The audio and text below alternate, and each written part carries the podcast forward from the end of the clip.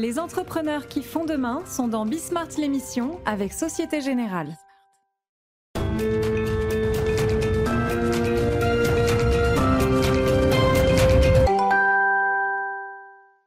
Salut à tous, c'est Bismart. Euh, on est de retour. Une heure de débat autour de l'actualité économique économico-politique euh, du moment. Les sujets sont multiples, oh, certains d'entre eux qu'on va euh, aborder durant toute la semaine, hein, et notamment euh, la fusion TF1-M6. Je on s'écharpe sur la fusion TF1-M6, ça, me plaît beaucoup. Le sujet des retraites. Et alors demain, tiens, on sera avec l'Institut Molinari, avec Nicolas Marquez. Ils sortent une nouvelle étude sur les retraites ils amènent quand même des chiffres très très spectaculaires. Je vous donnerai ça très vite et puis on, verra ça demain avec Nicolas, mais déjà on verra avec nos, invités, là, s'ils sont d'accord sur le passage en force, euh, etc. Et puis toujours les sujets électriques. Et puis euh, on parlera, alors si effectivement, euh, alors Nicolas Mérindol est là, mais si Patrick Sayer arrive à nous rejoindre, ce qui normalement est prévu, ils sont tous les deux dans les tribunaux de commerce. Et donc on parlera un peu de l'ambiance quand même, alors que l'URSSAF, vous savez, on en a déjà parlé laisse entendre qu'ils vont euh, aller maintenant, euh, lancer les procédures de recouvrement voilà, de, l'ensemble des dettes URSAF qui euh, sont assez importantes. c'est parti, c'est Bismart.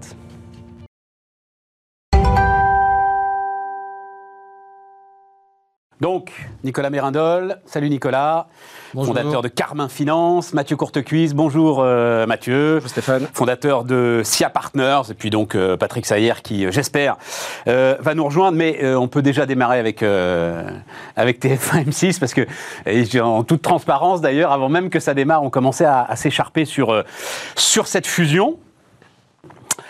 Bon, allons-y. Euh, Nicolas, ah non, tiens, juste, attends, petite insiste, parce qu'après, on n'y reviendra plus. Euh, je lisais que dans les, les, les motivations euh, de Bouygues pour un moment dire stop, parce qu'il n'était pas obligé non plus de dire stop, hein, le Conseil de la concurrence, il est consultatif. Hein, voilà. Il y a les frais d'avocat et de banque d'affaires, quoi. Oui. Et à un moment, ça coûte très très cher. Hein. Il parle de plusieurs dizaines de millions d'euros. Non, mais c'est intéressant quand même dans un dossier comme ça. Je connais, connais pas évidemment leur contrat. Non, mais, tu connais le, secteur. Non, mais en, général, les, les, les avocats, c'est pas un intéressement euh, si le deal se fait ou pas. C'est euh, le, business model d'un avocat ou banque d'affaires, c'est différent. Donc les avocats, oui, ça a coûté très cher parce qu'il y, a y a la problématique de concurrence, il y a les accords, il y a euh, la gouvernance, il y a beaucoup de sujets qui sont traités par les avocats, ils sont payés, que le deal se fasse ou pas. Bah oui. C'est normal. Les banquiers d'affaires, c'est un système différent. En général, sur une opération comme ça, ce qui est intéressant, c'est le success fee. C'est pas, ce sont pas les honoraires. Euh, les, les fees mensuelles, euh, c'est assez, assez, marginal. D'accord. Donc, Donc c'est les avocats qui ont. Je pense, je pense que les, les, avocats, ça va. euh, les, banquiers d'affaires, il y en a qui ont dû amèrement regretter que ça n'allait pas jusqu'au bout. Mais c'est intéressant ça, parce que ça veut dire que quand même, moi je me souviens euh, du patron d'Alstom euh, à l'époque, euh, qui me disait c'est très très dur d'arrêter un deal. C'est très très dur d'arrêter un train en marche, c'était encore mieux pour, pour Alstom, quand tu es comme ça dans une fusion géante, parce que justement, tu as quand même une grosse pression des banquiers d'affaires, c'est vrai ça euh, Oui, tu as l'impression de tous les acteurs qui sont les, les qui sont intéressés à ce que ça Qui sont, qui sont, dans le deal et qui essayent de convaincre qu'il faut aller jusqu'au bout. Les vrais grands banquiers d'affaires sont pas là que pour un coup. Ils accompagnent TF1 depuis longtemps, ils accompagnent M6 depuis longtemps. Donc ils, savent euh, se retirer euh, et ne pas encourager un deal coûte que coûte pour leur intérêt personnel et parce que parce qu'ils accompagnent encore une fois l'entreprise sur des durées très longues. Mais c'est vrai que c'est un sujet. C'est quand on a un banquier d'affaires qui est ponctuel sur un coup, il est plus en à pousser à ce que l'opération se fasse euh, coûte que coûte, je veux dire. Bon, moi, moi je pense qu'il y a une euh, pression managériale aussi. Euh, parce que on a, toutes les, deux entreprises ont expliqué que l'avenir était en commun et donc ils ont quand même par différenciation expliqué que c'était le meilleur des scénarios pour les deux entreprises. Donc revenir en arrière, c'est assez difficile parce qu'il faut sortir, c'est une, forme de salle de, dégrisement en fait où il faut réexpliquer que finalement il y a quand même un avenir positif avec des schémas qui sont à nouveau individuels. En plus, là, il avait été déjà annoncé qui serait le patron. Donc il y a, euh, il y a quand même euh, deux, trois affaires managériales qui sont quand même en jeu, donc euh, qui, qui, sont difficiles à digérer. Et revenir en arrière, c'est un acte de courage, moi. Je oui, oui, et puis enfin, ça, veut, ça veut aussi dire qu'on ne peut pas, sur un dossier comme ça, en même temps dire aux équipes que ça se fasse ou que ça se fasse pas, c'est pareil. Donc forcément, on convainc tout le monde que c'est indispensable, que c'est dans l'intérêt, que c'est vital. Et si ça se fait pas, stratégiquement, au-delà de la motivation de tout le monde, hein, il, y a un, vrai sujet, c'est qu'on revient à une situation ex où on expliquait que euh, là, on est dans une situation euh, très très difficile. Donc euh, c'est vrai, hein, au-delà des avocats et des banquiers d'affaires, il fallait couper les, les managers et, les managers et, le, et la motivation et la stratégie, ça va être un vrai sujet. Mais attends, parce que moi, je, ça m'intéresse beaucoup ce que, enfin, ce que vous dites m'intéresse beaucoup là. Euh, J'avais pas pensé à ça. C'est-à-dire donc, mettons les Gilles Pélisson, actuel patron de TF1 d'une certaine manière désavoué par son actionnaire qui euh, avait donc choisi le, patron d'M6 pour euh, diriger le nouvel ensemble, se retrouve quand même à la tête de TF1 en tête à tête avec euh, l'actionnaire qui ouais, mis de côté. Dans le cas particulier, c'est aussi une relation de confiance, de, longue date, entre, entre deux. c'est plus que euh, un actionnaire et, et le meilleur manager de la place. C'est une, une relation historique. Mais est-ce qu'elle On n'en sait rien. Hein. Est-ce qu'elle n'a pas été abîmée, cette relation historique, quand tu choisis un gars de 70 ans pour diriger euh, un nouvel ensemble qui doit construire les médias de l'avenir? Ça fait partie des équilibres d'un deal. Euh, franchement, c'est. Ah oui, d'accord. Fait partie des. Enfin, ce sont des. Euh, sincèrement, euh, le, destin d'un homme sur la fusion euh, TF1-M6, s'il a sorti par le haut, c'est l'un et qui a une seniorité, qui a des tas de, il y a des tas de bons arguments. ça s'explique, ça se comprend, ça s'assume et ça se gère. Donc pour Gilles, ça se gère. Euh, et, dans le cas particulier, je pense que c'est pas c'est pas incompatible pour lui de, de, gérer. On verra ce que sa, décision pour la suite. Hein. Mais ils ont une relation particulière de confiance entre l'actionnaire et le manager de, de TF1. Mais l'autre difficulté aussi sur le plan managérial, c'est qu'il y a des schémas organisationnels qui sont présentés, qui peuvent varier au fur et à mesure du temps et au, fur et à mesure des discussions avec l'autorité de la concurrence, par exemple. Euh, au début, on doit avoir une seule régie publicitaire, après, on en a deux. Donc en fait, les équipes, euh, et en plus, ça fuite dans la presse. Donc en fait, il y a quand même une difficulté à, maintenir quand même la motivation des équipes dans une organisation qui va devoir évoluer en fonction des, concessions qu'il faudra faire au final pour obtenir le deal. Donc c'est quand même aussi difficile de maintenir la, la dynamique managériale sur une durée aussi longue parce que on est sur un processus qui prend un an, deux ans, avec aussi des renouvellements derrière qui sont des engagements d'actionnaires, parce qu'il y a la loi sur les médias, etc., qui oblige euh, à avoir une, clarté sur euh, l'actionnariat pendant, pendant une, durée euh, déterminée. Donc tout ça crée quand même énormément de complexité sur le plan managérial, de motivation des équipes dans un contexte où le marché publicitaire va, se, retourner probablement au début de l'année prochaine dans un contexte où il se complexifie déjà euh, énormément, euh, on l'a bien expliqué hier, et je vous redonnerai deux, trois éléments là-dessus d'ailleurs, et où effectivement... Euh, on se dit qu'il est en train de se retourner. bon, alors sur le fond maintenant. Alors sur le vous fond, êtes tous les deux persuadés qu'il fallait laisser faire ce truc. Oui, parce que je trouve que les arguments sont, sont pas bons.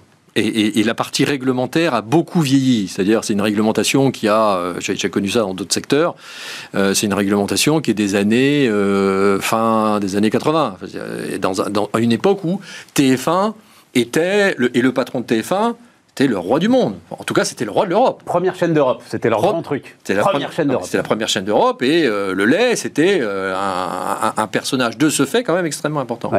Donc, et la réglementation et beaucoup des textes qui ont été appliqués dans cette, dans cette analyse de la fusion de l'autorité réglementaire, qui, tu as raison, n'est pas euh, n'est pas. Euh, elle n'est pas souveraine. Elle n'est pas souveraine. C'est pas la Commission européenne. Voilà. Ensuite, ça, peut continuer. Mais enfin, ça, pèse.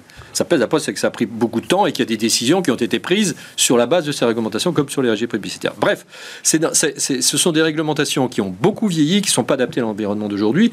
Notamment, alors petit 1, si je compare euh, la situation de TF1 par rapport à ses concurrents, notamment ses concurrents allemands ancien actionnaire d'ailleurs euh, proche de, de S6, euh, on est devenu pas un nain, enfin TF1 est un petit acteur des médias au niveau européen. Il faut que les gens le sachent. Mmh. Et que dans d'autres pays, on ne se dit pas, euh, il y a un maximum d'audience et de parts de marché et de chiffre d'affaires de publicitaires à avoir quand on regarde l'Allemagne ou quand on regarde Paris. Donc, premièrement, on est complètement décalé par rapport, non pas aux Américains, mais par rapport aux Européens et nos voisins allemands, qui montrent que pour être un acteur qui dure, il faut quand même une certaine taille. La deuxième chose, c'est euh, le, effectivement le découpage des chaînes, du nombre de chaînes, enfin, 5 chaînes, 7 chaînes, enfin, bah, il faut le, principal, c'est le marché publicitaire. Le principal, c'est il fallait, fallait, 70% de part de marché C'est pas le principal, c'est plusieurs petites choses. Mais en troisièmement, cas, Benoît Curé, c'est ce point-là eh, qu'il a vraiment mis en avant. Troisième, troisième élément, justement sur, sur cette partie publicitaire, c'est 70% de quel marché publicitaire? La télé linéaire. De la télé linéaire. Qui, rassemble des millions de personnes tous les soirs, bien quoi qu'on en dise. Hein. Bien sûr, mais qui passe aussi, qui passe aussi, alors avec un effet, enfin, franchement, avec un effet de d'enchaînement je vois quelque chose à la télé, je vois tel produit ou telle action, euh, euh, tel service, je vais sur le web, j'enchaîne et je retombe sur une, sur une publicité sur le web. Prendre le marché publicitaire de la télé comme un marché en soi euh, autonome, c'est franchement c'est une absurdité d'aujourd'hui. Ou alors on vit pas sur la même planète. Le marché publicitaire de la télévision, c'est je sais plus, je sais très exactement, mais 2 ou 3 milliards. Quand on passe, quand on élargit pour la France, quand on quand on élargit euh, avec les Gafa, on passe à pour eux à 7 ou 8 milliards. Donc on n'est pas allé voir les GAFA pour leur dire, dites donc, euh, à vous tout seul, vous représentez 70%. Ce qui est le cas. Ce qui est le cas. Donc TF1 et M6 se retrouvent pénalisés pour un benchmark qui prend le petit bout de la lorgnette et dans, sur un autre secteur d'activité qui, lui, est booming. Et les GAFA prennent je crois 70% ou 80% de la croissance euh, ça. de la croissance du marché publicitaire. Donc les déconnecter, c'est une absurdité. Tu vois, c'est vraiment regarder un petit bout, regarder le, le, petit doigt au lieu de regarder la lune. Non, je suis pas du tout d'accord. Vraiment, vraiment, je, te laisse finir, moi, je vais écouter. Je, ne suis pas du tout d'accord. Ce, marché est, vraiment très mal vu. Moi, j'ai eu cette expérience il y a 15 ans. Euh, où quand démarrent euh, les réseaux sociaux. Donc tu étais DG des caisses d'épargne. Hein, DG des caisses d'épargne à ce moment-là. Et je me pose la question de savoir si on doit concentrer notre publicité sur les, euh, les grands réseaux euh, hertziens à l'époque, donc notamment euh, TF1, M6 ou le, ou le service public, versus les radios, tous les autres médias. Et je lance, je lance aux équipes, pendant un an, on ne fait pas de télé. Pendant un an, on ne fait pas de télé, on met tout sur les autres canaux et on va mesurer l'audience que ça a. Mais ça a été mais, mais un tollé général. Mobilisation de TF1. il y a 15 ans, oui. Bien sûr, ah, bien sûr. Donc aujourd'hui, c'était peut-être une erreur stratégique, Nicolas. il y a 15 ans, quand même. Hein. Non, c'était, non, mais ça non, C'était un test. Ouais. C'était un test. Ouais. et puis la marque caisse d'épargne pouvait souffrir de quelques mois de test. C'était un test pour, pour, pour, mesurer.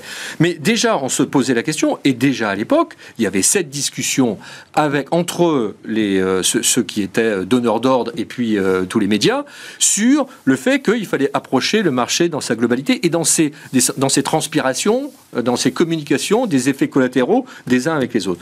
Franchement, aujourd'hui, dire qu'ils ont 70% des médias quand eux, 80% de la croissance du marché publicitaire est captée par les, par les réseaux sociaux et par, le, par les GAFA, c'est absurde. Oui, bah, Mathieu, je, pense que ça, renvoie la, au des régulateurs à se positionner par rapport à la notion de marché pertinent. Moi, je pense qu'il faut regarder euh, la chaîne de la pub dans son ensemble. C'est-à-dire que euh, qu'est-ce qui se passe du côté des grands annonceurs? Il y a encore cinq ans, souvent, ils avaient euh, une organisation avec des, euh, des, gens qui étaient spécialisés sur les pubs digitales et, d'autres qui étaient sur les, grands réseaux classiques C'est fini. Bien sûr. Ils ont, ils ont tout rassemblé. Ouais. Il n'y a, a, plus une seule équipe chez les grands annonceurs où c'est deux équipes distinctes, c'est fini. Euh, tu prends les intermédiaires, les grandes agences de pub, est-ce qu'elles se sont positionnées sur l'ensemble du marché? Est-ce qu'elles-mêmes, quand elles font des, des, des politiques de, de plans médias, etc., est-ce qu'ils ne pensent pas les plans médias dans leur ensemble? Ben, Je crois que si. Parce que sinon, de toute façon, ils n'ont plus de valeur ajoutée. Donc, euh, donc ils sont obligés de penser euh, l'expérience et euh, l'omnicanalité dans son ensemble. Et ils le font donc sur la partie, l'autre partie. Donc moi, je ne vois pas de problème à, considérer que le marché il est intégré aujourd'hui parce que l'ensemble de, tous les acteurs se sont intégrés. Il y a une autre question qui est posée aussi, c'est par rapport à la production audiovisuelle quand même qui est quand même posée. Mais quand on regarde la valeur boursière de TF1 M6 par rapport à Banijay maintenant qui est coté en bourse, bon on peut se dire qu'il y a quand même des boîtes qui se sont mis en face. J'en sais rien, je dois te dire. Banijay par bah, rapport à. Donc, Banijay, c'est euh, Stéphane Courbit. Hein, c'est euh, valorisé deux fois. Euh, Banijay vaut deux fois. non, enfin, ça, vaut en gros la, cumule TF1. TF1 M6, ouais, voilà. On peut pas dire que c'est des petits qui se retrouvent face à un gros. Ouais. Bon, alors certes, ils sont, ils sont internationaux, etc. Évidemment, euh, le problème, et je reconnais la difficulté technique pour les régulateurs, c'est la notion de marché pertinent dans un, un, mouvement euh, qui va très très vite. C'est sûr qu'ils ne peuvent pas simuler, en regardant dans le passé, ce qui va se passer, le fait que Disney Plus ou, euh, ou, ou, Netflix intègrent une, gamification des abonnements avec pub et sans pub. Donc ils savent pas exactement, parce qu'ils ne savent pas le modéliser, mais bon, les, les analystes du marché qui sont qui sont pas des hauts fonctionnaires, eux, ils, ont, ils ont des Benoît Curé, il dit deux choses. Quand tu dis TF1 est devenu un nain, il dit désolé, c'est pas à nous de réparer les erreurs des dirigeants. Et, il a parfaitement raison. Lui, il s'occupe de la concurrence. il n'y a pas d'erreur puisqu'il veut fusionner avec et, M6. Et, et, c'est pas à nous de faire la politique industrielle. Euh, non, voilà. Non, de l'empêcher. Deuxième chose. Il dit, et, c'est en ça où il est super intéressant, je trouve, et super pertinent. C'est effectivement sur ce que disait euh, Mathieu. Tu as une publicité télé et tu le sais, qui est en train de se transformer en profondeur. On était euh, hier avec l'une de celles qui est actrice de cette transformation en profondeur. La publicité adressée, dite adressée, donne en fait pratiquement, disait-elle, maintenant que la publicité Internet est petit à petit privée de ses cookies, privée de euh, l'ensemble des informations et des données personnelles sur lesquelles elle, euh, elle a pu effectivement prospérer, tu es pratiquement revenu à jeu égal. Faire jeu égal. Mais, si, mais bien sûr mais alors, franchement, ça c'est un sujet. Je connais bien. Je, conseille une, puis euh, je pense que Mathieu également, mais je, conseille une, une, start-up qui est sur cette problématique de la suppression du cookies. Alors je ne vais pas te l'annoncer aujourd'hui, mais je, t'assure que ça va être un, adressage ciblé bien plus efficace que ce qui se faisait avant via les plateformes et, sans commune mesure avec euh, la télévision. Mais, sans commune mais, mais, pas avec la publicité adressée telle qu'elle se développe aujourd'hui. À la place spectaculaire. À la place des cookies, il y a d'autres solutions. en tout cas, l'autorité de la concurrence, elle, elle ne peut pas préempter l'évolution de l'ensemble de ces technologies. on a, elle peut, peut pas l'empêcher. Ça existe. C'est déjà le cas aujourd'hui. Oui, mais elle ne peut pas préempter. elle, elle, elle, se, elle, se, elle se prononce sur un marché actuel. Et elle a bien raison de le faire. Actuel, de la même façon qu'on a défoncé la Commission européenne au moment de la fusion euh, Alstom-Siemens, Regardons le résultat, regardons ce qu'est Alstom aujourd'hui, regardons ce qu'aurait donné la crise russe sur un ensemble Alstom-Siemens. Je suis pas sûr. Elle se prononce sur l'état actuel du marché. Dernier point, et je vous donne un. Hein. je le cite à chaque fois et euh, je vais essayer de remettre l'intervenant. Il faut lire tout ce que Thomas Philippon écrit sur ce qui s'est passé aux États-Unis et sur la façon dont une autorité de la concurrence, beaucoup trop laxiste, parfois inexistante, dans une volonté de donner de la puissance aux acteurs américains, a en fait détruit la productivité et détruit euh, une partie de la croissance de l'économie américaine. Et je pense que ça doit tous nous faire réfléchir à des décisions qui sont, moi je trouve des décisions un peu pavloviennes, de dire ah, il fallait qu'il soit plus gros, mais de toute façon TF1, M6 face au, face au GAFA, face à... mais de toute façon ça pèse rien. bien sûr, mais bon ben alors. Non, mais ils vont, se, ils vont, alors c'est quoi? Il faut, il faut qu'ils disparaissent. Non, il faut pas qu'ils disparaissent. Ils sont en train de faire. C'est quoi l'évolution? On dit que le marché sur cette partie publicitaire, de, de, sur, sur leur sur leur business model, la contribution va être extrêmement plate puisque ça va sur les autres. Donc il va y avoir une modification de la contribution à l'information euh, ou, à la production de ce qui va être diffusé par, par ces médias-là. Donc ils vont être plus sur le local, ils vont être plus sur le sport, ils vont être plus sur l'information, moins sur les films, et on va retomber sur la, problématique de la production, où ils, financent des émissions de production, ils en ont bénéficié pendant trois ans, et puis ça repart euh, chez le producteur. je ne sais plus qui prenait l'exemple de... C'est comme si c'est l'architecte qui récupérait la propriété de la maison qu'il hmm. a imaginée hmm. quelques années plus tard. Bon. Donc, non, non, il y a, y a euh, je suis d'accord avec toi, ils doivent le faire sur la base de l'analyse d'aujourd'hui. Cette réalité, elle existe. Les transformations, elles sont déjà là.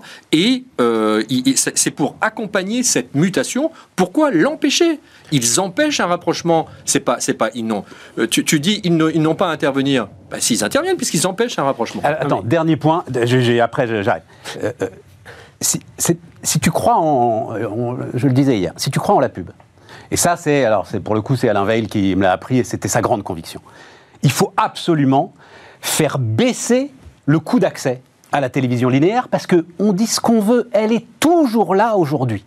Et si on veut, on en parlera, j'espère, euh, tout à l'heure, le développement des ETI, le développement des entreprises, etc., il faut absolument que cette télévision linéaire qui reste aujourd'hui quand même au cœur de la vie de millions et de millions de Français soit accessible. Pour les plus de 50 ans. Mais c'est pas vrai. Mais si, c'est vrai. T'as 2 millions de personnes devant quotidien, t'as 2 millions de personnes devant euh, Touche pas à mon poste, ils ont pas plus de 50 ans. C'est pas vrai. oui, oui, pour les matinales, les matinales de BFM TV, de alors CNews je connais moins bien, mais de BFM TV sont massivement consommés par des moins de 30 ans.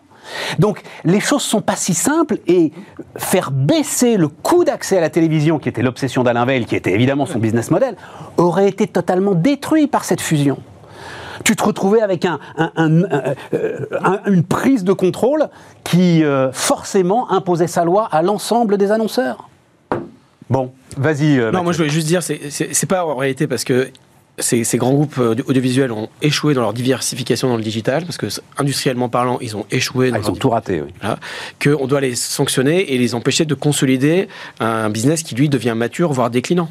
Et, en fait, euh, euh, dans tout marché, euh, il est évident que le marché de la pub sur le linéaire va baisser en volume et en valeur. Donc, est-ce qu'on peut empêcher une consolidation à l'intérieur d'un marché comme ça? Je comprends la, problématique qui est le niveau de part de marché, parce que accepter que ça monte à 70%, ok, ça, pose une question, mais néanmoins, le gâteau à se partager en matière de, pub sur la, télé linéaire, il ne fera que baisser, et c'est une certitude. Donc, est-ce qu'on laisse se consolider maintenant ou un peu plus tard? C'est la question, mais objectivement, le, mouvement, il doit intervenir. Patrick, Patrick Sayer qui nous rejoint donc. Salut Patrick. Non, je ne vais, pas reprendre tout ce qui a été dit. Toi aussi, tu penses que c'est une erreur qu'a fait le Conseil de la concurrence? Je, suis juge, donc je fais toujours attention à ce que je dis quand je des, des, autorités, des autorités de place. Nicolas aussi. Hein. Euh, simplement, disons que je le regrette. Euh, mais non, là où je, voulais donner de l'eau euh, au moulin de, ce que Nicolas Miradol vient de dire, c'est. Moi, j'ai été passé, il y a, et c'est déjà de, ça, il y a trois ans.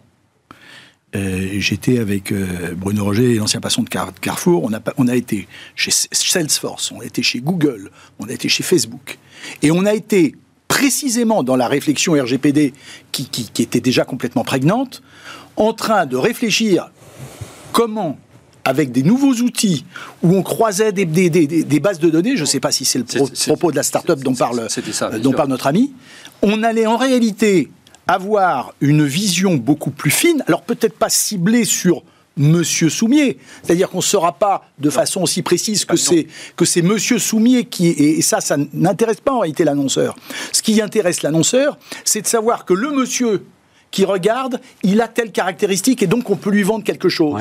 De façon anonymisée. Et ces outils qui, sont, euh, qui travaillent avec de l'intelligence artificielle et un certain nombre de réseaux neuronaux, ils sont infiniment plus puissants que ce qu'il y avait euh, avant et avec le système traditionnel des cookies. Donc dire que parce que l'opération a été regardée dans un temps de marché, bref, où effectivement on est RGPD et où ces technologies ne sont pas encore euh, arrivées à leur rythme de croisière, je pense que c'est une vision du marché qui est fausse parce que fondamentalement, l'avenir de la pub, elle est sur Internet, c'est clair. C'est pour moi la messe dite. Bien, on a fait le tour, intéressant. Euh, alors allons-y, bah tiens, euh, Patrick Garde, puis euh, Nicolas aussi, puisque vous êtes donc toi, Nicolas, tu es... Marseille président du tribunal de... Non, non, non, juge, juge, juge, juge, juge de commerce procédure collective. Voilà, et, euh, et Patrick donc euh, à Paris. Euh, voilà, je me demandais où est-ce qu'on en était, euh, défaillance, etc. Sur, sur les PGE, on voit les, les, les fédérations euh, professionnelles commencer à tirer l'alarme, etc. Et tout. Bercy, comme la Banque de France, disent non, nous on voit rien, on reste toujours sur un taux de défaut de 3%. les URSAF, donc, qui préviennent tranquillement, tiens, il viendra nous voir d'ailleurs au début du mois prochain, le, le patron des URSAF, qui vont commencer les procédures de recouvrement, mais tranquillement, euh, voilà, avec des procédures. Comment est-ce que tu, vois les choses? Il faut, il faut, Bon, effectivement, le, sujet, il y a les sujets en masse et puis il y a les sujets en réalité en termes de collaborateurs. Euh, le sujet de la masse, c'est les URSAF. Parce que les assignations en procédure collective, je ne sais pas si c'est le cas à Marseille, mais c'est ce qui faisait quand même le gros. L'URSSAF avec le fisc, euh, plus euh, les, mutuelles, etc. C'est ce qui fait, c'est ce qui fait le gros des bataillons, des assignations, euh, des, procédures collectives. Bon, et ceux-là, ils sont pas encore complètement revenus. Bon, ça c'est clair. a contrario, et ce qui est intéressant, c'est que la procédure Covid, elle a en tout cas à Paris et sans doute, sans doute dans, dans plein d'autres tribunaux, elle a favorisé l'éclosion de solutions de substitution, avec un recours généralisé au mandat ad hoc et à la conciliation, qui sont voilà. Donc ça, ça veut dire juste pour expliquer, ça veut dire aller au tribunal et aller discuter au tribunal avant plutôt et de façon confidentielle. Voilà. Voilà. Et alors, Évidemment que ça, payer un mandataire ad hoc euh, ou payer un conciliateur sont des gens qui, facturent leur temps, euh, euh, voilà. Alors qu'à l'inverse, quand on va directement à la liquidation, bah, c'est un mandataire judiciaire. assez souvent, les procédures sont, comme on dit, impécunieuses, donc il a à peine les moyens de se faire payer. Donc là, on est dans un, dans un système différent. À partir du moment où ça coûte de l'argent, ce ne sont pas nécessairement toutes les petites entreprises qui, qui peuvent en bénéficier. Il faut avoir peut-être une réflexion peut faire partie des sujets des États généraux de la justice, de savoir comment est-ce qu'on fait bénéficier de ces procédures aux, vraiment toutes petites entreprises. Mais ce qui est vrai, et ça, ça concerne des bataillons de salariés, c'est que les entreprises, pour moi, de taille intermédiaire, elles ont eu accès, et je, les deux délégués à Paris, les deux délégués à la conciliation, ils ont, ils ont travaillé d'arrache-pied depuis le début du Covid et jusqu'à jusqu'à aujourd'hui. Euh, donc ça, ça transfère quand même d'un certain nombre de contentieux. Euh, Très intéressant, et je me souviens que la, bah, présidente des tribunaux de commerce, Sonia Arroas, était venue nous voir euh, au cœur de la crise Covid pour euh, justement pousser cette solution et pour euh, pousser les chefs d'entreprise à, pousser la porte du tribunal avant qu'il soit trop tard. Nicolas Non, non je, voilà, je prends exactement ce que vient de dire Patrick Sayat, c'est exactement ça. Je rajouterais le point que, contrairement à ce qu'on dit, les problématiques des PGE sont encore devant nous. C'est-à-dire que le, y a eu euh, l'échéance qui arrivait euh, cette année, donc on a dit bah on a tout le monde à crier au loup sur les PGE, il ne s'est rien passé. Non, c'est parce qu'ils ont tout simplement, il y a eu un report d'un an. Donc euh, pour moi, la les, difficultés vont arriver au premier semestre 2023 parce que en dehors de la partie classique URSAF, organismes sociaux qui sont les premiers à, déclencher des procédures collectives, il y a ce, cette problématique spécifique des PGE qui a donné du sursis non pas à des entreprises euh, qui étaient en difficulté par rapport à la crise Covid, je parle de ceux en difficulté tout court. qui étaient en difficulté tout court mm. et, donc, et dont l'effet PGE était une aubaine mm. et qui, s'est traduit par, par rapport à une année, il faut que les, gens y soient en tête, hein, par rapport à une année normale, en gros, il y a eu 40% de procédures collectives en moins. Mm. À ce que je sache, euh, je ne pense pas que le Covid ait amélioré la situation de telle façon à ce que par rapport à une moyenne, 40% se sont améliorés. Donc ça, c'est un effet indépendamment d'augmentation, c'est juste un effet report qui était tenu par le PGE qui vont arriver en 2023.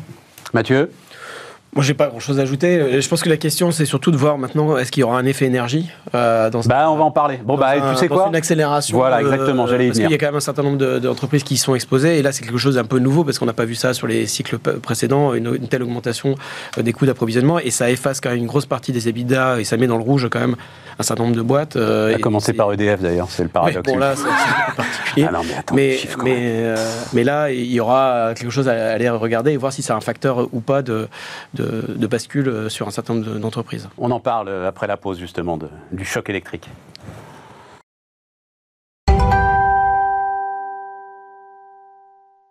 On repart, euh, on repart. Oui, alors effectivement, l'électricité, juste le, le pour moi, c'est là, je cherche le, je cherche mon, je cherche mes chiffres et puis je les trouve pas. C'est pas grave. Euh, on trouvera bien un moyen de les redonner.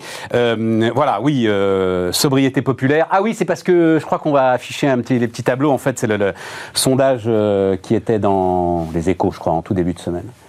Massivement, mais vraiment massivement approuvé par par les Français. Et aucun problème à baisser le chauffage. soutien des sanctions. Enfin, je sais pas, Mathieu, tu n'es pas surpris? Écoute, je vais te dire, on est dans une série d'injonctions plus ou moins fondées, euh, plus ou moins morales ou intéressantes euh, autour du réchauffement, etc. Et tu te dis, mais que faire? Et en fait, tu vois qu'à un moment, quand tu as quelque chose de précis, avec un objectif, et euh, visiblement un niveau de préparation satisfaisant, on y va on est prêt en fait à faire ces efforts. Voilà, moi c'est ça que je trouve euh, très intéressant dans, euh, dans cette séquence autour de la sobriété énergétique. Bah moi, le concept de sobriété, je ne euh, l'aime pas spécialement parce que je considère que c'est un, élément moral. Et la question, c'est, oui, qu'on va faire des, des appels ponctuels à des, des, mesures citoyennes et que les gens se mobilisent, etc. Pourquoi pas? Mais dans la durée, je pense qu'il faut euh, revenir à des mécanismes euh, traditionnels de, prix, en fait, pour qu'on puisse obtenir une réalité de ça. Parce qu'ils sont favorables, mais bon, il faut quand même regarder euh, dans la réalité euh, et dans l'implémentation. Parce que les, fournisseurs d'énergie, ça fait longtemps qu'ils proposent des offres où on peut euh, moduler, on peut réduire, etc.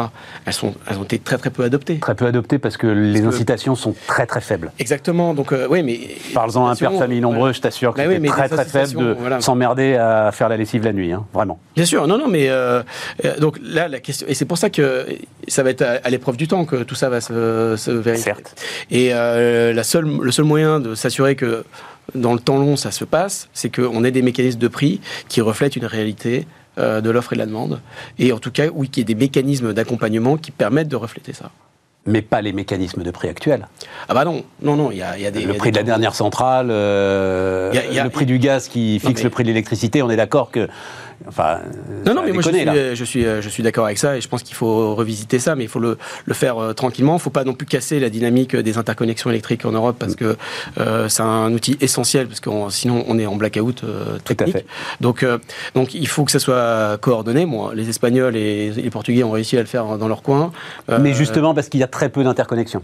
Oui, mais bon, Néanmoins, euh, c'était un coup de canif à, cette coopération. Donc nous, on est, obligé de le faire avec la plaque euh, Benelux, Allemagne, euh, de façon extrêmement nette. C'est pareil avec l'Italie, on pourrait considérer que c'est moins important, mais donc là, il faut qu'on le fasse de façon coordonnée.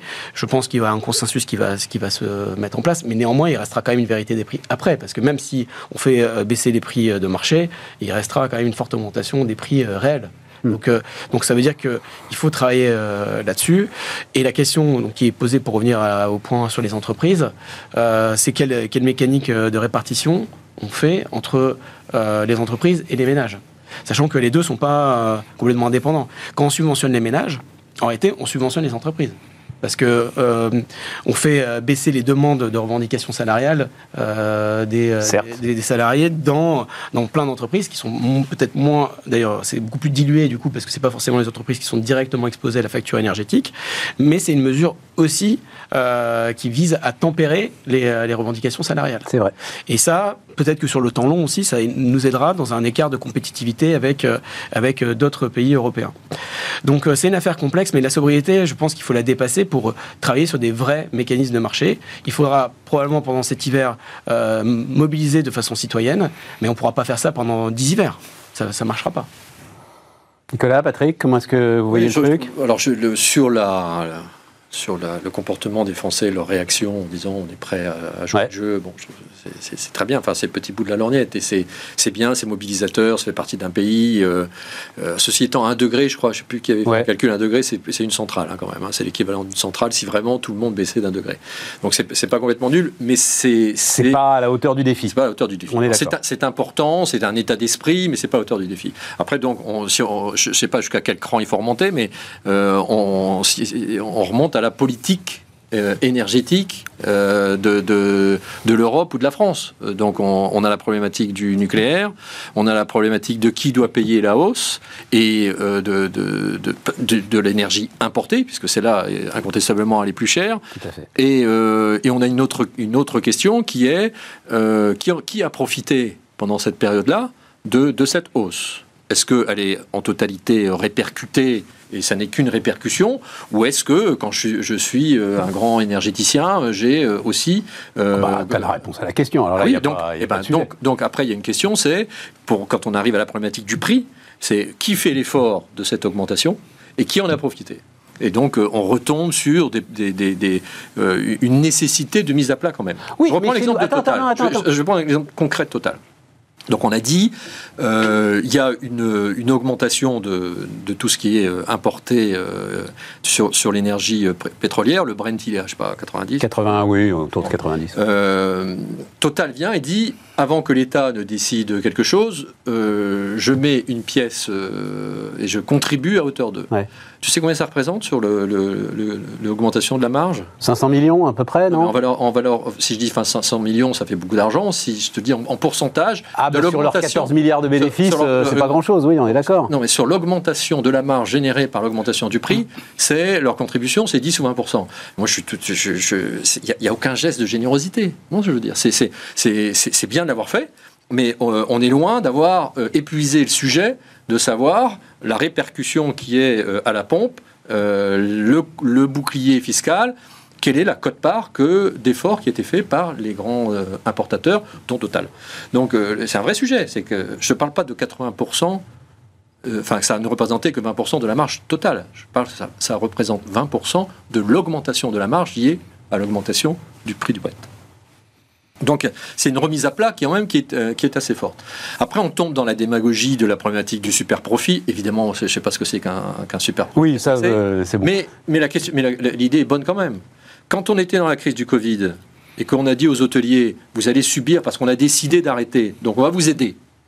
Quand on a dit euh, aux, à l'événementiel, les, les réunions sont interdites, on va vous aider. Normal. Il y a une crise de l'énergie. Il y, a des, il y a des secteurs d'activité qui, incontestablement, à même niveau de chiffre d'affaires, ont fait x10 cette crise. x10. C'est-à-dire qu'ils gagnaient un milliard, ils en gagnent 10. Bon, euh, c'est quand même beaucoup d'argent. Donc ça, c'est pas le super profit en général. Dire qu'ils peuvent être appelés à contribuer de manière exceptionnelle, c'est la même chose que quand on a aidé ceux qui étaient en, en situation difficile. Je prends l'exemple de l'Espagne qui est allée plus loin. L'Espagne, elle a dit vous n'avez rien gagné, vous banquiers, pendant, cette crise du Covid, mais quand même, on vous a bien aidé à un moment où c'était dur. Alors, comment vous a aidé à un moment où c'était dur? Vous allez, vous allez avoir une taxe supplémentaire pour contribuer euh, à, la crise du moment. Tout ça, ce sont des débats intéressants. Je ne sais pas si l'Espagne a bien fait de taxer les banques en leur disant à une époque je vous ai aidé, maintenant vous devez aider votre pays.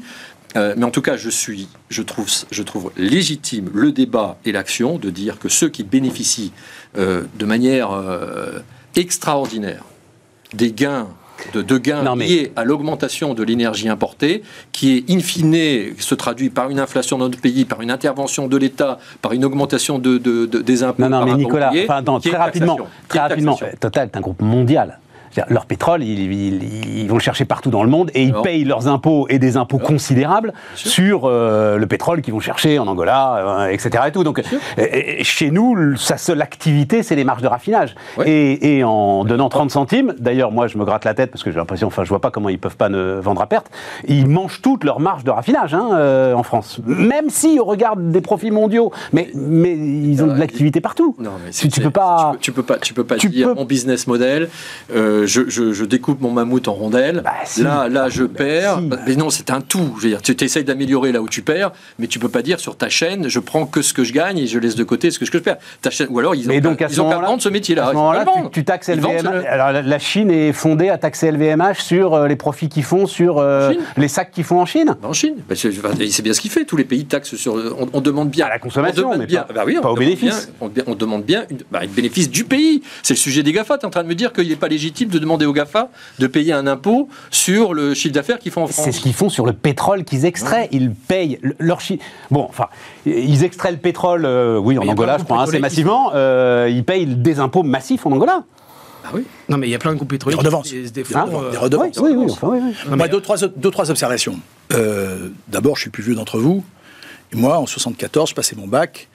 il y avait de la publicité à la télévision pour le gaspille. Ben bien sûr, ouais, évidemment. Donc moi, ça ne me choque pas.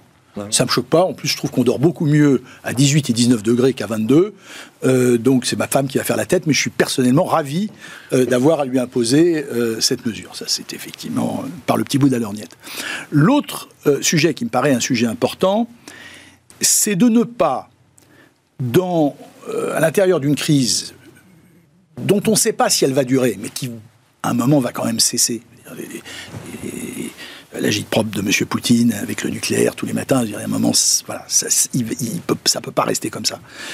Je suis euh, assez circonspect, on parlait de formule de prix, euh, à ceux qui veulent modifier des équilibres, notamment les équilibres d'EDF qui, qui, remontent à Marcel Boiteux, euh, qui ont permis la construction du parc nucléaire français alors que le parc nucléaire français soit dans l'état. Euh, Donc tu veux dire quoi là Augmenter euh, l'arène par exemple de manière considérable, ce serait une erreur si, si, si, le, si, la structure euh, des tarifs de l'électricité, parce qu'on parle de ça, parce que le, le, le, prix du brut, il est à, moins de 100, 100, dollars le baril, enfin on parle du Brent, et en 2013 il était au même prix, hein, 2012 même chose, donc ça a augmenté, je sais pas, par rapport à l'année dernière. Mais non, non, notre sujet c'est le gaz. Mais bon, le sujet c'est le gaz. Le sujet c'est le gaz. Alors effectivement, par cette notion de coût marginal, mais c'est ce coût marginal, ou cette, cette tarification au coût marginal, qui a permis de financer les investissements euh, qui font que la France est quand même un pays,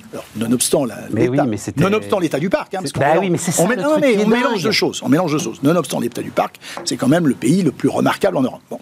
Alors ensuite, juste un chiffre, EDF hein, va perdre 28 milliards dans cette crise. On, se demande, il aurait dû en gagner 50 ou 60. On, aurait dû être mais le Koweït de cette crise électrique. C'est incompréhensible. C'est truc de dingue. C'est incompréhensible. Euh, je jette la pierre à personne, mais c'est incompréhensible. Alors ensuite, sur ces notions de qu'est-ce qu'on fait du gâteau? Plutôt que de. Moi, je vois notamment euh, la gauche essayer d'inventer des nouvelles formules de prix. Qu'est-ce qu'on fait du gâteau? Et puis, sans parler, comme l'a dit Nicolas Merandol, de la taxation du super profit. Qu'est-ce qu'on fait du gâteau? Pousser dans, un, dans une logique de donnant-donnant, qui est plus facile pour moi à, comprendre qu'une logique de super profit. Pousser les entreprises, alors peut-être avoir déjà des, systèmes régulateurs, mais de court terme, qui reviennent à l'État, hein, c'est le, le, geste de l'État.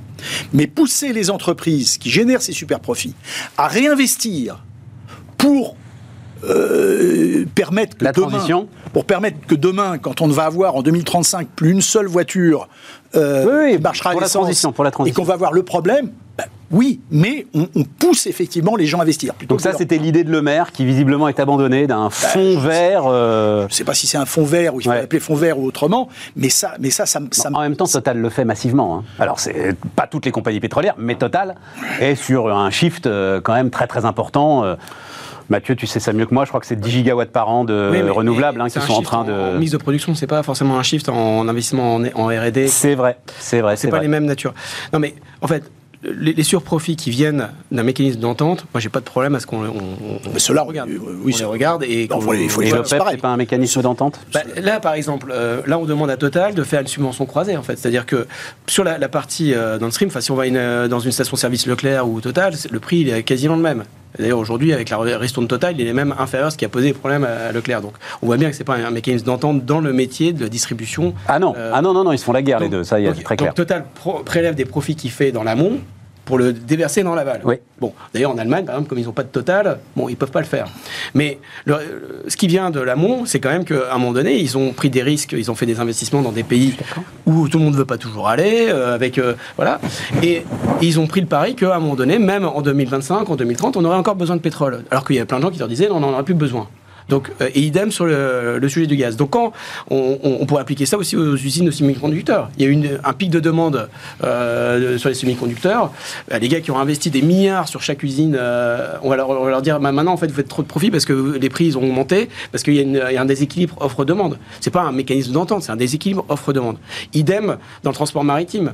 Quand Alors là, CMA CGM a investi dans l'opérateur à Singapour, je veux dire, il n'y avait pas grand monde qui était prêt à les accompagner. Enfin, les banquiers, n'étaient pas hyper tous euh, euh, partants pour dire, voilà. Et là, en fait, on se retrouve avec un opérateur qui a, bah, qui a considérablement développé sa flotte à cette époque-là. Hein, c'était en 2015, si je me souviens bien. Et donc, on leur dit quoi? On leur dit, bah, vous avez fait un investissement capacitaire à l'époque, et maintenant que ça rapporte de l'argent, on vous dit, euh, non, vous n'avez pas le droit de... Tu as fait un investissement capacitaire après avoir quand même été sauvé par, par l'État. Bon. Et derrière, tu te retrouves avec quand même une enfin, ils ont été sauvés par l'État, ils ont fait une sauvegarde. Ils ont fait, ils ont fait une. Euh, non, quand ils, ont été sauvés, oh, c'était l'époque Chirac, euh, voilà, ah quand il a fallu, oui, ça nous rajeunit pas quand même. Ouais, c'était une sauvegarde à Marseille d'ailleurs. Euh... mais mais tu as un taux de taxation des profits à 2,5%, c'est ça, ça chose. Bah, et tu as un régime d'entente autorisé euh, par la Commission européenne euh, entre euh, quatre grands blocs pour se partager le gâteau du transport maritime. Il est attaqué par les Américains. Mais ça, oui, mais là, je sais pas. Et tu fais 17 milliards de profits quand même. Non, mais qu'on leur dise il y a un problème d'entente, c'est pas la même chose de dire que ils ont ils bénéficient d'un non non je comprends je comprends dans, dans, dans, le transport maritime, ce qui est une réalité. Et, en dernier lieu, tu moquais tout à l'heure l'idée de faire son linge la nuit. Euh, non, non, non, non, c'est du vécu. Non, non, non, non, mais oui, c'est du vécu. Mais euh, euh, j'ai connu, j'ai connu, à nouveau j'ai l'impression d'être le vieux con du, groupe, mais c'est pas grave, c'est, ça va être le cas. j'ai connu une époque, en tout cas, où effectivement, on mettait, on avait sur le tableau, mais oui. on avait des machines qui ne démarrait qu'à partir du moment où on passait en, en, heure Exactement, absolument. Et donc, c'était pas très compliqué. Non. Tu mettais ta machine euh, à, 7 h du soir, à l'heure ou à 6 h du soir. Tout à fait. Monsieur ou madame, hein, je vais pas faire plaisir à Mme Roussel. Non, mais on va pas, on va pas, on va pas décrire nos machines. Non, ce que je veux dire, ce que je veux dire, c'est qu'on peut très bien. C'est que si tu fais de la laine, il faut quand même te lever un moment pour l'étendre. Tu peux pas la laisser traîner toute la nuit. Voilà. Mais on peut refermons la parenthèse ménagère. Non, mais refermons la parenthèse ménagère. On peut quand même essayer de réfléchir. Il y a eu parce que l'énergie ne représentait plus rien. Il y a eu une gabegie oui, c'est pour ça que c'est pour ça que trouver 15%, trouver 20%, à mon avis, et je, parlais hier avec quelqu'un qui est en train de faire des, formes de, sondage d'opinion là-dessus, ça va pas être difficile. on va les trouver. On, a, on, a, deux sujets. Je, pense qu'il y a une vertu sur, sur l'énergie qu'on a connu en 74-75, une alerte mobilisation générale. Il y en a eu une nouveau et c'est vertueux et ça va nous redonner une discipline comme, euh, comme il y en a sur la sécurité dans les aéroports. Maintenant, on passe les SAS sans, sans c'est d'une banalité affligeante. On est prêt à remettre un masque s'il faut. Euh, c'est une banalité affligeante. Il y aura une discipline qui va se mettre en place sur l'énergie suite à, post, post cette crise. Je reviens sur le point de Mathieu. Moi, je ne suis pas d'accord sur l'idée que euh, s'il y a un effet domaine lié à une, guerre dans notre pays, une situation internationale exceptionnelle, et qu'il n'y a pas entente, euh, alors la situation peut être exploitée sans qu'on se pose des questions et que le critère, le seul critère qui amènerait à une intervention euh, d'une taxation exceptionnelle, c'est le critère de l'entente. Non, non, je crois que, encore une fois, je prends mon, je prends mon exemple. Oui, oui, non, mais euh, dans, l'offre et la demande du marché, bah, les hôteliers, euh, on aurait pu leur dire, écoutez les gars, vous avez bien gagné de l'argent, vous avez un, vous avez un immeuble, vous avez un appartement, vous, enfin vous avez des, des immeubles conséquents dans, dans le carré d'or de Paris. bah, il se trouve qu'il y a une crise, et les Américains viennent pas, bah, c'est la vie, c'est la vie, ils viennent pas, ils viennent pas, bah, tant pis pour vous. Bon. Non, c'est pas ça qu'on a fait. Donc euh, je dis dans ça, veut dire marche dans un sens, le même non, non, parce que personne pour les mêmes raisons, ça marche quand le, baril est à 20 dollars, euh, Nicolas. Personne ne soutient Total quand le baril est à 20 dollars. Et quand Pouyanné prend, on a interdit à Total de distribuer là, on a, interdit aux gens. Non, non, on a provoqué un événement à une économie. Tu veux, tu veux leur prendre un peu de pognon quand le baril est à 100, mais personne ne les soutient quand il est à 20. Et quand Pouyanné, là, je vais aller dans le sens de Mathieu, quand Pouyanné prend le truc euh, après donc la mort de Marjorie, c'est vrai qu'à ce moment-là, des questions se posent et tu as beaucoup de, de, de de prophètes euh, qui disent il faut absolument désinvestir le pétrole, et tu as un Pouyanné qui dit non seulement je vais pas le faire, mais je vais mettre le groupe en ordre de bataille pour qu'il vive avec un baril à 50 dollars. Ça, c'est une stratégie de chef d'entreprise. Euh, et à un moment, le gars, il récupère euh, les fruits de la vista qu'il a eue. Non, il ne l'a pas fait en disant un jour, il y aura une guerre avec l'Ukraine. Un jour, les robinets vont être ah, coupés. en Europe, on aura machin. Et ce jour-là, je serai prêt, je vais faire des tours. Moi, pour avoir discuté avec lui en juillet de l'année dernière, il savait, les prix du gaz avaient déjà hyper augmenté euh, l'année dernière. On, savait qu'on était face à une crise du gaz indépendamment euh, du, conflit nucléaire. Moi, je reviens juste sur un point, c'est que sur la sobriété énergétique, on a investi en France 10 euh, milliards dans Linky, donc qui est l'infrastructure de compteurs communicants. C'est le plus gros investissement réalisé quasiment dans le monde entier par la Chine. Et en fait, il y a juste un, petit effort à faire en plus, c'est mettre des mécanismes sur la, la, vente. Et en fait, on ne veut pas le faire pour une raison qui m'échappe. Euh, commencer à mettre des mécanismes bah, qui permettraient quoi On a toute l'infrastructure pour faire la sobriété euh, euh, intelligente. C'est-à-dire qu'on peut la, programmer, on peut rajouter un petit peu de disjoncteurs communicants, etc., avec des micro-équipements, y compris sur les machines à laver.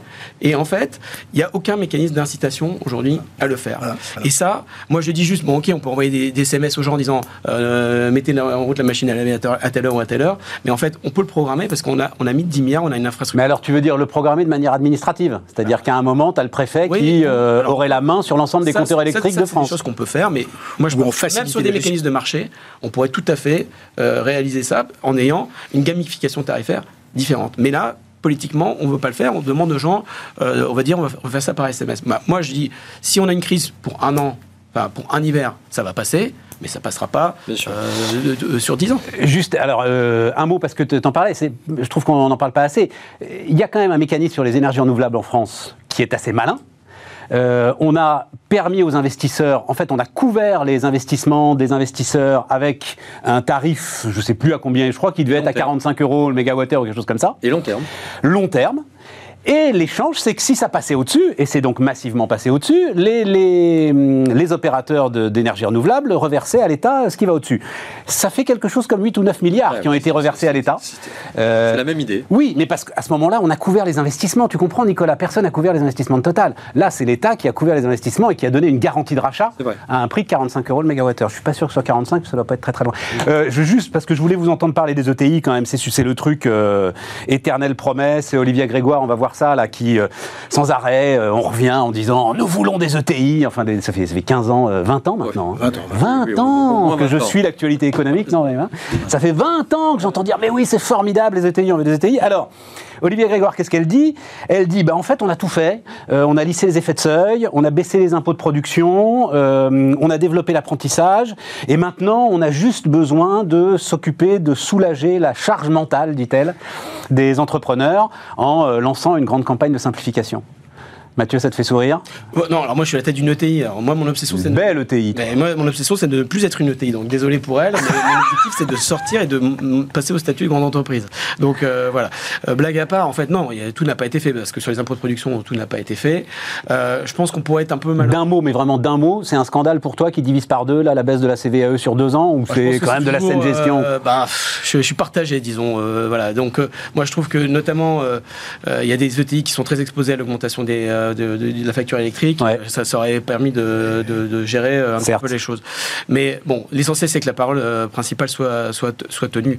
Euh, non, je pense qu'on pourrait imaginer d'autres choses. Par exemple, aux États-Unis, euh, ce qui favorise énormément la consolidation du mid-market, c'est le fait que quand on fait une acquisition, on peut amortir les, le goodwill fiscalement. Donc ça, c'est quand même une incitation énorme à consolider les, les, filières. Les ETI, ça se fabrique aussi grâce à des stratégies d'acquisition qui permettent de consolider des filières sur le territoire national. Et ça, à mon avis, il n'y a pas de réflexion euh, de ce niveau-là. Donc, juste parce que euh, consolider le goodwill fiscalement, euh, voilà. Déduire le goodwill. Voilà, Déduire oui, le goodwill. enfin le goodwill, c'est juste on paye moins d'impôts, quoi. Voilà. C'est le. Ouais, en, incitant à, faire des, croissances externes. Parce que parfois, les ETI françaises sont pas, sauf quand elles sont soutenues par des grands fonds d'investissement, elles sont pas suffisamment actives sur la logique de, de croissance externe. Voilà. Et, et l'autre point, c'est que je pense que aujourd'hui, le gros problème, c'est la mobilité des talents dans le territoire français et qu'en fait, il y a beaucoup de, TI qui sont dans des territoires et qui n'ont pas accès aux cadres, qui n'ont pas accès euh, à, des emplois qualifiés. Et là, la difficulté, elle est loin d'être réglée parce que il faudrait repenser euh, des infrastructures éducatives, euh, notamment, mais aussi réfléchir, par exemple, à, j'en sais rien, diviser les droits de mutation des gens qui ont, qui ont une mobilité professionnelle et qui se repositionnent dans un autre territoire. Il faut fluidifier le marché du travail, non pas uniquement pour baisser le taux de chômage, mais aussi pour faire circuler les talents dans... Euh, euh, Très intéressant. voilà. Et, là, on a une grosse difficulté parce qu'il y a beaucoup de TI qui sont aujourd'hui bloqués par rapport au fait qu'elles ne sont pas accès euh, aux meilleurs talents du marché. Il nous reste 4 minutes. Non, en deux, mots, en deux, mots, ma vieille marotte. Ah, bah oui. le, la question du marché pertinent. Est-ce que le marché pertinent des ETI, c'est la France ou est-ce que c'est au moins l'Europe? Et en réalité, on s'aperçoit que l'Europe, c'est une juxtaposition de marché domestique. Et que, nonobstant les, directives transposées, euh, on, on, ne va pas en Allemagne, on ne va pas en Italie, on ne va pas en Espagne, on va au Portugal comme ça. Et donc, pourquoi avoir limité ce statut de la société européenne en réalité aux très grandes sociétés? Pourquoi pas l'ouvrir, donner un passeport européen avec toutes les sociétés et faire en sorte que leur démarche sociale, administrative, elle soit gérée par le pays du siège social de la société, dans une, logique de, de réciprocité totale. C'est-à-dire qu'on peut ouvrir un bureau, mais, mais sans aucune formalité, à Barcelone, à Madrid, à Helsinki, où on veut à partir de ce moment-là, on redonne du, du, vent dans les voiles, on redonne du sang aux ETI pour, comme les Américains, regarder leur marché comme un, grand marché euh, de, de, de, 300 millions de, et non pas plusieurs marchés qui au total font peut-être plus, mais qui en réalité sont des marchés euh, euh, domestiques. Nicolas Oui, je pense que c'est un sujet. génial, là. Hein. C'est un sujet récurrent depuis, depuis 15 ans, mais c'est un sujet très important. Très important. Et c'est ce qui, ce qui fait la différence quand même entre notre économie en termes de performance par rapport aux Allemands. Hein, on le sait. Et, et, la problématique de, de l'ETI, c'est que c'est la taille qui convient. Alors, même si la fourchette est quand même très très large, hein, l'ETI, euh, on est entre 50 de 500 et 5000. de 500 à 5000. Et, de 50 millions à 1 milliard et demi de chiffre d'affaires. Bon, donc euh, mettons-nous au milieu. Euh, c'est quand même la nécessité. Il y a, y a pour, pour, pouvoir faire de l'export et croître, il faut quand même une certaine taille. Donc, euh, inlassablement, quelles que soient les initiatives, il faut les encourager. Euh, maintenant, à la fin, c'est l'entrepreneuriat, c'est le, il faut que ça se réalise. Ça se décide pas là pour le, c'est pas une décision ministérielle. il y a les, points que Mathieu a évoqués sont importants parce que 80, je sais plus, c'est 85% des ETI sont en dehors du territoire parisien, sont, sont par construction répartis sur tout le territoire et sont très industrielles. Elles sont moins services, elles sont beaucoup dans, l'industrie. Et l'industrie, sa croissance, son développement, c'est aussi l'export euh, qu'ont fait les Allemands. Donc euh, c'est un, un, sujet, euh, c'est un sujet fondamental. C'est sûr que beaucoup de choses ont été faites pour les faciliter. Il manque ce qui... C'est pas idiot l'idée de dire qu'il y a un frein psychologique. à la fin, c'est il, faut faire cette consolidation qui suppose d'abandonner en amont une partie de son, de, de, de, de son autonomie. Enfin, c'est quand même un bouleversement. C'est un vrai sujet. Je pense que les régions C'est là où les régions qui sont le plus proches du terrain peuvent aider dans, dans la mise en œuvre de, de, cette action. Ouais, mais ces histoires de simplification, c'est vraiment. Alors, c'est une tarte à la crème sur une tarte à la crème. quoi, tu vois, pas grave. Je, voyais que Guillaume Poitrinal, là, euh, euh, renvoyait le bouquin qu'il a sorti il y a 10 ans maintenant. Il y a 10 ans maintenant, le bouquin sur le temps et sur euh, le. le, le mais qu'il identifie comme le mal français, lui, le temps qu'on met à faire les choses. Alors, Allez, le mot de la fin. non, mais le sujet de la formation que, que, qui était évoqué, hein, et que, j'imagine que Nicolas Mérindol vit à Marseille, que moi je vis à Paris, la, la faiblesse de la compréhension par les dirigeants de petites entreprises du cadre euh, juridico-économique dans lequel il évolue est affligeant. Affligeant. Donc là, on a un problème d'éducation. Ah, oui. Et peut-être pas simplement d'éducation de base, mais de continuing education, d'éducation permanente, pour, pour que ces gens-là se décomplexent. Mais ils sont encore très complexés. Et, il y a eu, cette barrière mentale, elle est très forte. Merci messieurs, merci beaucoup, à bientôt et nous, euh, ben, on se retrouve euh, demain pour d'autres débats tout aussi enflammés.